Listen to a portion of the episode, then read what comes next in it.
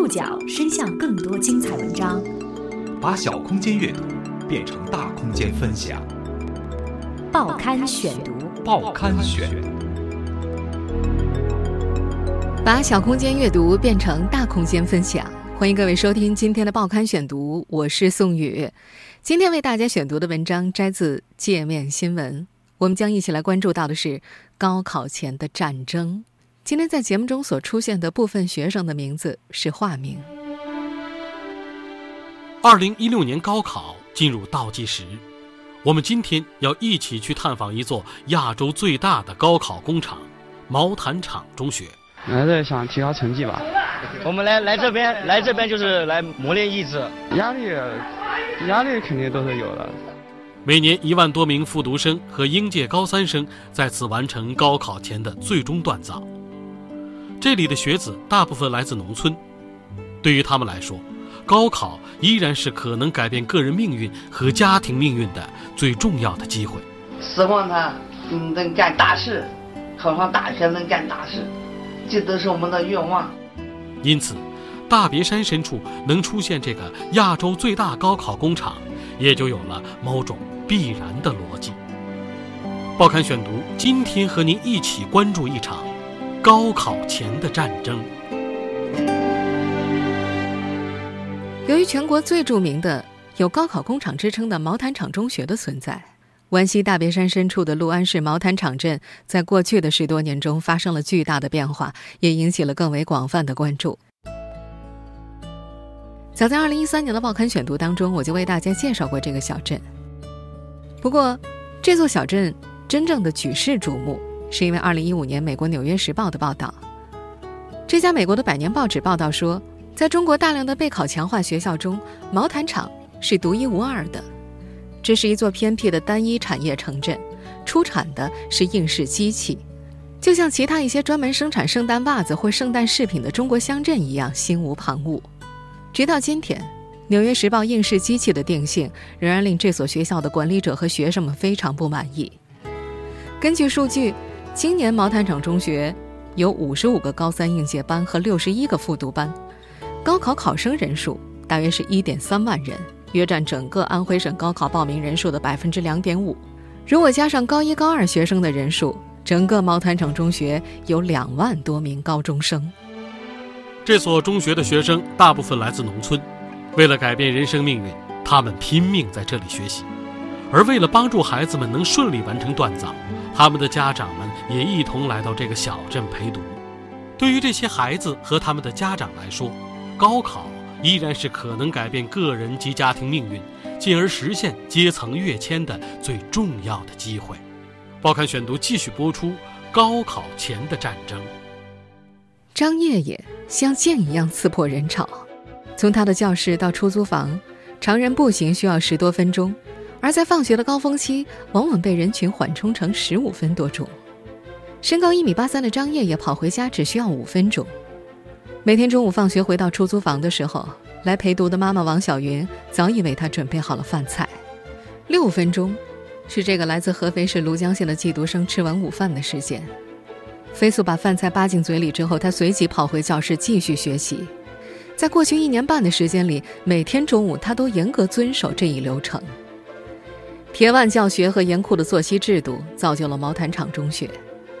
按照学校的作息时间表，高三学生们的一天是从早晨六点二十开始，一直到晚上二十二点五十分晚自习结束。但由于自我施压，很多学生的实际休息时间往往还要延迟三四个小时。呃，就是时间嘛，要求的非常严格，就是给你规定哪个时间点，你必须得去吧。压力肯定都是有的，自嗯自己想办法解压吧，还是想提高成绩吧。高考临近，整个教学区充满着大敌迫近的紧张和亢奋。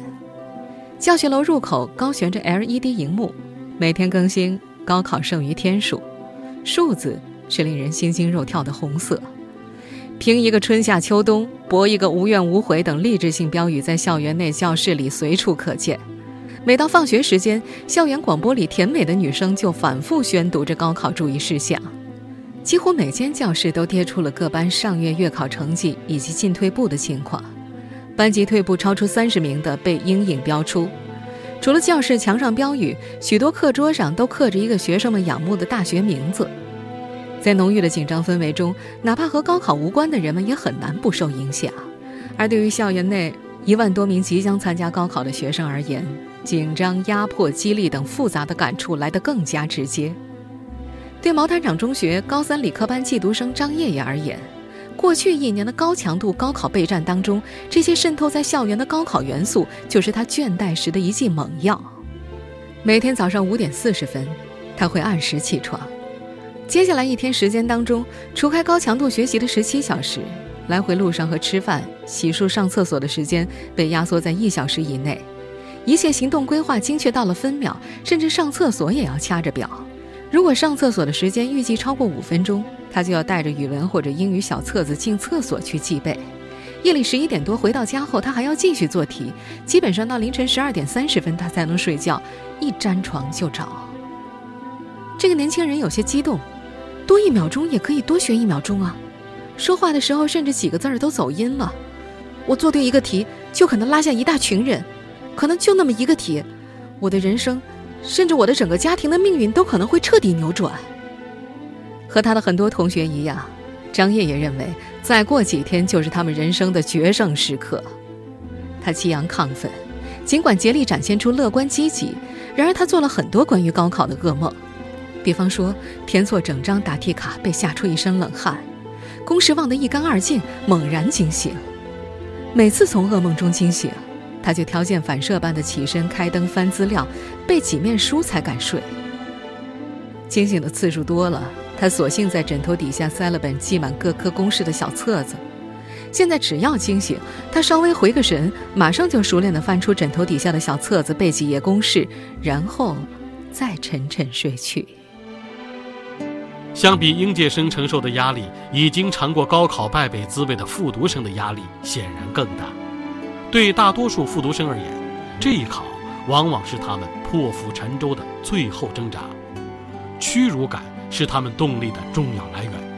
他们中的有些人甚至带着赎罪的心态，背水一战。报刊选读继续播出高考前的战争。复读生众多。正是毛坦厂成为高考工厂的最主要原因。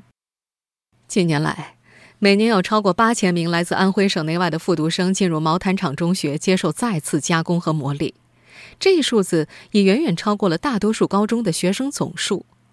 今年，毛坦厂中学六十一个复读班当中，有四十七个理科班和十四个文科班，这些班级分布在日字筒子楼和补习中心以及灵山靠坡的独栋艺术楼里。在这些复读班里，每班人数最少在一百二十人以上，人数最多的班级甚至挤了一百八十多名学生。由于每个班级的学生太多了，老师上课的时候不得不使用扩音器，并且将音量开到最大。教室外的山叫什么山？复读生王雪轩至今也不清楚。这个女孩熟悉这座山的所有模样，晨光熹微里的墨影。烟雨朦胧间的清淡，或是飘扬大雪中的净白。然而，无论景致，每次看到窗外的山峦，他条件反射一样，脑子里蹦出的是：一九四七年，刘邓大军挺进大别山，从此揭开了解放战争战略反攻的序幕。在他的脑子里，这是一个高考文综可能会出现的选择题，价值四分。去年七月份。在昔日同学们办升学宴或者毕业旅行的时候，汪雪轩带着所有高中教材和复习资料，从安徽淮南市来到了毛坦厂。用他自己的话说，一起带来的还有破釜沉舟的决心和饱满的耻辱感。去年高考，他没上三本分数线。按照2015年高考成绩正序排名的班号，在全班126人中，他排出了一百以外。为此，他不得不承担了半年四万八的复读费。在毛坦厂中学的复读生当中，这是最高的。这座每年吸引八千多位复读生前来就读的高中，复读费有着森严的等级规定。这种等级是按照上一次的高考成绩来决定的。比方说，文科分数线达到五百分以上的复读生，半年学费是四千五。按照高考的具体分值，学费依次类推为五千、一万五、三万、四万等等。复读生们大部分来自农村，大多数是三本线上下的成绩，分数在二本到三本间的学生也很多。他们每个人和王雪轩一样，是经历了高考失败，希望到毛毯厂背水一战。屈辱感几乎成了这里每一个复读生努力的最重要动力来源。六十一个复读班的教室都贴着一些学生自揭伤口的自我激励标语，比方说：“我宁愿用无数次失败换来最后一次成功，进此门为高考。”每到精神不振或者失去信心的时候，王雪轩就到教室的后面。看后墙黑板上的那句已经字迹模糊的粉笔字，对他而言，振聋发聩。大山深处，正是我赎罪的地方。二零一五年我失掉的一切，二零一六年我发誓必须拿回。王雪萱说：“我就是赎罪，我就是遭了报应。高中三年不读书，考得一塌糊涂，丢尽了我爸妈的脸。”高考迫近，对于这些复读班的学生们来说，铃声早已不是学习开始或结束的号角。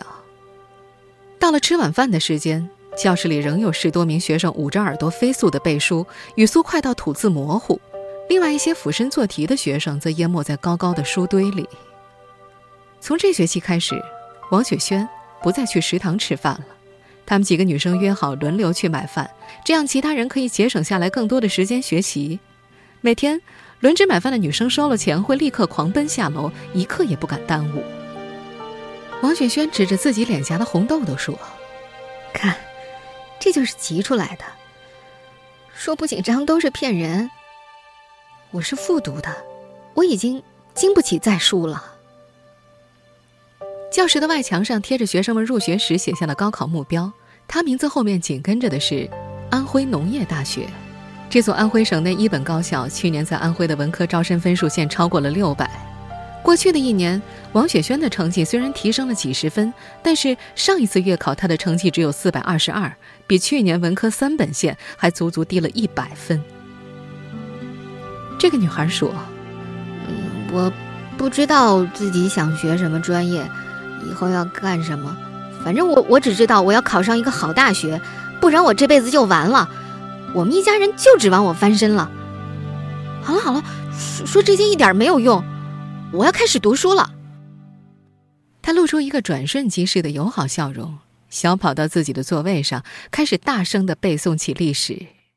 比如说，你孩子呃考不上本科的话，你到他这个学校，呃，最基本的能考个二本吧。反正心里都是都有点是可崇拜、可崇拜他。我们来来这边，来这边就是来磨练意志。什么什么什么？就安徽省那个全全省各地的试那个试题，我们全全部都做过。规模庞大的复读生，曾是毛坦中学的骄傲，也被视为优良教学质量的注脚。而近些年，在媒体的聚焦之下，校方开始刻意的回避此类问题。毛坦厂中学校办处一位不愿具名的老师说：“我们毛坦厂中学高考考生只有一千，整个校园是三个学校在共用。”不为大众所知的是，毛坦厂中学四百多亩校区实际包含了三个学校：毛坦厂中学、金安中学、金安补习中心。居中的北校门挂有毛坦厂中学的牌匾，东校门和西校门则挂着金安中学的牌匾。二零零四年，政府禁止公立学校进行有偿补课之后，当地相关部门将整套公立学校教育转变成强化补习培训。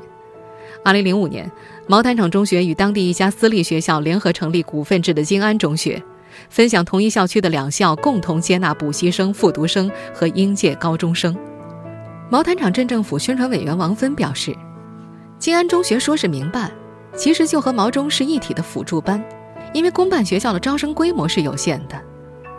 毛坦厂镇的不少居民则表示，金安中学就是毛中为了规避政策限制，招收复读生而设置的。在这所中学，只有本地人才能考进毛坦厂中学。在除去大批量的复读生，剩下的都被叫做寄读生。我们在前面所提到的张爷爷就是寄读生中的一员。在他的同学里，还有交中介费来寄读的。这些寄读生交给黄牛的中介费大概是在三万到五万不等。这相当于这些学生家庭大半年甚至一年多的收入。您正在收听的是《报刊选读》。高考前的战争。最近一些年，除了毛坦厂中学，还有一所中学引起全国关注，那就是有地狱之名的河北衡水二中。实际上，这两所同样闻名的高中在升学率上存在相当大的差距。去年高考，河北衡水二中共有三十三名学生考入北大和清华，一本上线率大约是百分之七十八，而去年毛坦厂中学应届一本达线率仅为百分之二十三点八。毛坦厂最近一次考上北大清华的学生是在二零零七年，那年徐鹏以理科六百四十三分的高考总分，成为毛坦厂中学唯一一个考上清华大学的学生。由于这所中学最关注的是提高高考上线率。这也意味着教师的工作重心是如何让成绩较差的学生达到二本或者三本的最低录取分数线。该校副校长刘立贵在2013年就曾表示，重点高中主要抓尖子生，而他们的目标是让普通生也能够考上理想的大学。也正因为如此，数百名班主任的日常工作甚至比学生们还要辛苦，每天他们需要比学生更早到校、更晚离开。在高三，除了日常教学任务，班主任还要肩负起心理咨询师的工作。每次月考过后，都需要和成绩退步明显的学生谈话，必要的时候会请学生家长。同时，一些情绪出现波动的学生也需要安抚和鼓励。年级各班排名则是来自工作考核的另一大压力。《纽约时报》二零一五年关于毛坦厂中学的那篇报道说，学校规定班主任岗位只能招年轻的单身男性。学生成绩垫底的教师可能会被开除，强压之下，这些教师们激励学生的方法就可能会有些简单粗暴。高三的张烨也记得，曾经有一次因为下雪，几个同学因为迟到，和家长们一起被班主任叫到学校，在走廊上罚站，冻了几个小时。对成绩下滑明显的学生，班主任会用竹鞭打左手手心，因为左手不影响写字。为了杜绝学生吸烟和打游戏，张爷爷的班主任和学校保安约定，抓到他们班一个学生奖励五十块钱。张爷爷在隔壁班就读的发小谢然自称，因为上课走神被班主任用竹棍打过脑袋。张爷爷和谢然是小学及初中同学，他们还有十多位初中同学一起在毛坦厂中学寄读。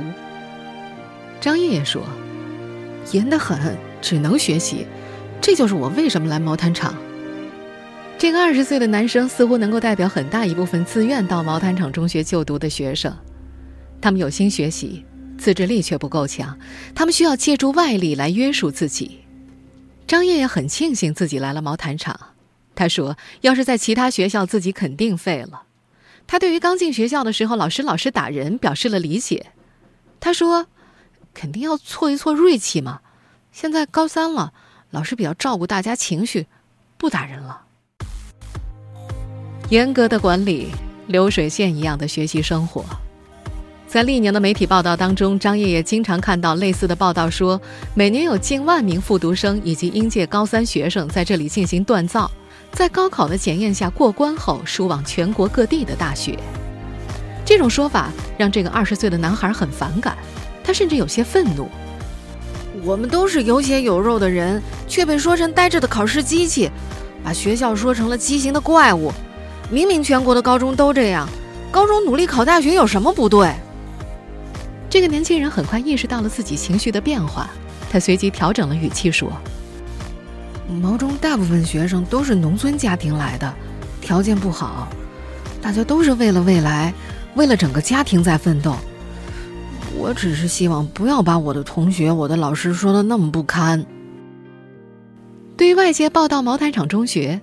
教导处主任于存宝也有看法，他觉得高考工厂是一种妖魔化的表述。比如说网上宣传的一些把我们妖魔化的东西，把我们说的是高考的加工厂。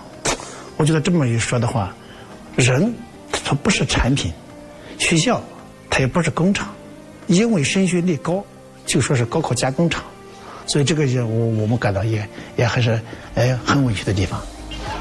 毛坦厂中学的学生百分之九十八都是农村的学生，很多的父母都在外面打工。这些农村来的学学生们，很多的都是有志青年，他。他们对这个未来啊，对考学有着执着的追求。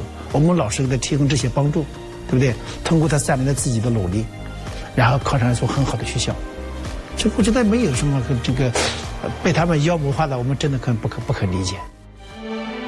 三点五平方公里的毛坦厂镇，因为毛坦厂中学兴盛热闹，在这里，两万多学生以及近一万多名陪读家长希望借此改变个人及家庭的命运。与此同时，他们也不觉中改变了整个镇子的命运。报刊选读继续播出：高考前的战争。这座大山深处的学校几乎隔绝了一切现代电子娱乐活动，学生们被禁止使用手机、电脑，各个教学楼都有保安把守巡逻，教室、宿舍乃至镇上的主要路口都安装着摄像头，学校可以调到任意摄像头的录像。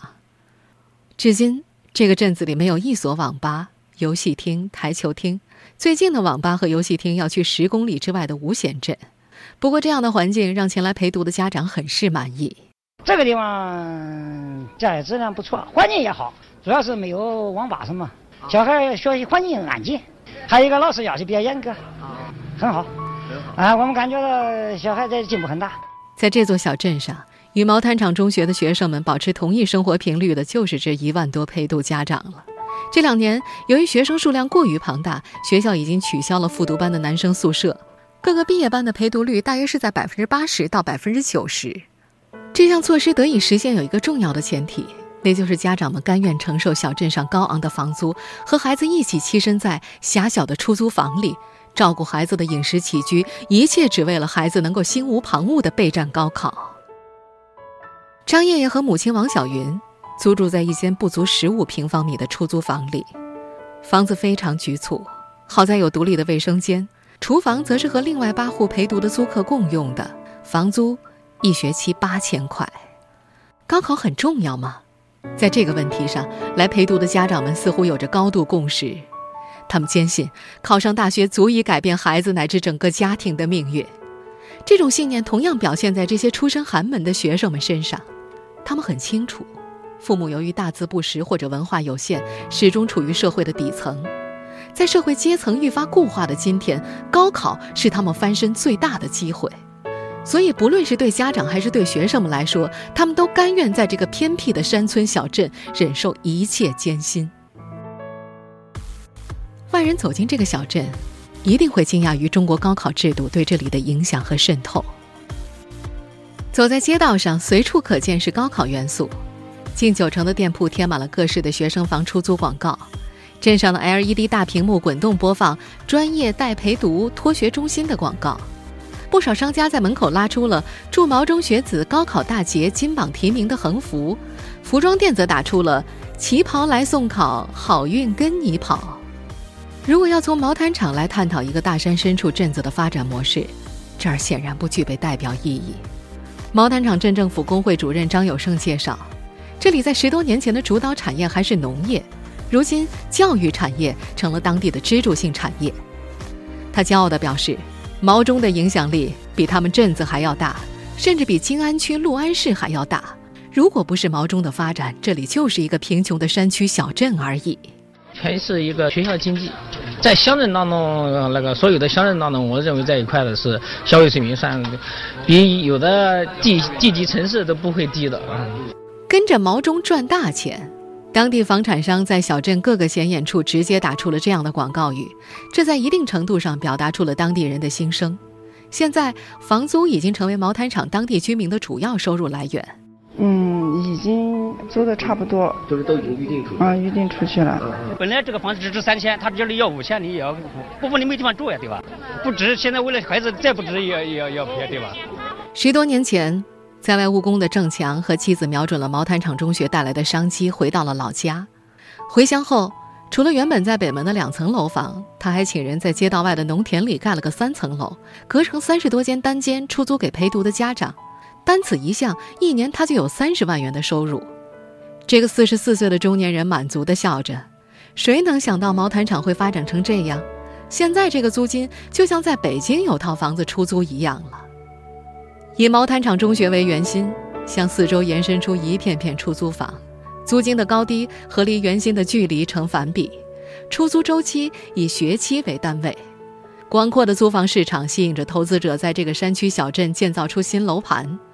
在镇上普遍两三层高的楼房里，十八层的电梯公寓称得上摩天大楼了，房价四千五到五千一平方米。按照售楼中心的说法，出租十年就能回本儿。毛坦厂镇政府宣传委员王芬说：“学生和家长啊，改变了镇上的人口结构。镇上有五万多人，人口主体呢其实是两万多学生和一万多家长，本地户籍的只有一万多人，还有一万多呢是来学校附近做生意的外地人。因为人口越来越多，镇上还修建了一个三点五千伏的变电站、五十亩的垃圾填埋场和日处理量五千吨的污水处理厂。”王芬说。孩子是一个家庭的希望啊，毛中就是我们镇子的希望，维护毛中的利益就是维护自己的利益，镇上的人都有这个共识。说起镇上的陪读家长们，这个基层公务员颇有些感慨，他说：“唉，说实话啊，农村孩子呀，起点要低很多，高考目前对他们来说，是最公平的比赛了，不然你说，农家寒门子弟想冲出农门。”还有什么其他更好的方法吗？听众朋友，以上您收听的是《报刊选读》，高考前的战争，我是宋宇，感谢各位的收听。今天节目内容摘自界面新闻。收听节目复播，您可以关注《报刊选读》的公众微信号，我们的微信号码是《报刊选读》拼音全拼，或者登录在南京 APP、喜马拉雅 FM、网易云音乐。